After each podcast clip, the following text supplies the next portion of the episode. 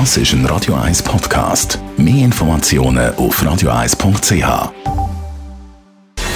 Gesundheit und Wissenschaft auf Radio 1. Unterstützt vom Kopfwehzentrum Irlande Zürich. www.kopfwww.ch Zwei voneinander unabhängige amerikanische Studien zeigen, der Mensch könnte ein Leben lang gegen Coronaviren immun sein, allerdings nur mit doppeltem Schutz durch die natürliche Infektion und durch die Impfung. Die Corona-Impfung soll ja die Welt endlich von der Pandemie befreien. Es gibt aber auch Zweifel, vor allem die Angst, die Immunisierung durch den Impfstoff, die habe nicht genug lang hergeprägt, Diskussionen um das Thema. Aber zwei voneinander unabhängige Studien die machen jetzt Mut, die Immunität gegen das Coronavirus hebt mindestens ein Jahr, möglicherweise aber auch ein Leben lang.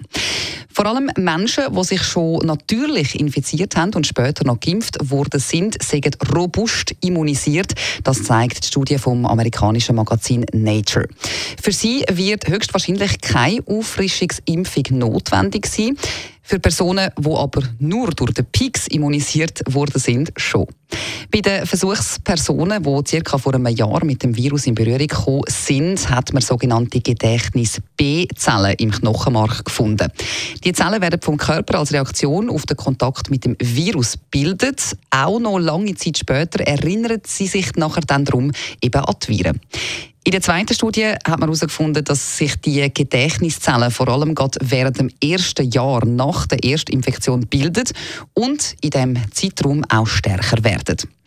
Wie lange die Zellen im Knochenmark funktionsfähig bleiben, wird noch untersucht. Erste Ergebnisse zeigen aber, dass mindestens die Anzahl der Zellen über ein Jahr stabil bleibt.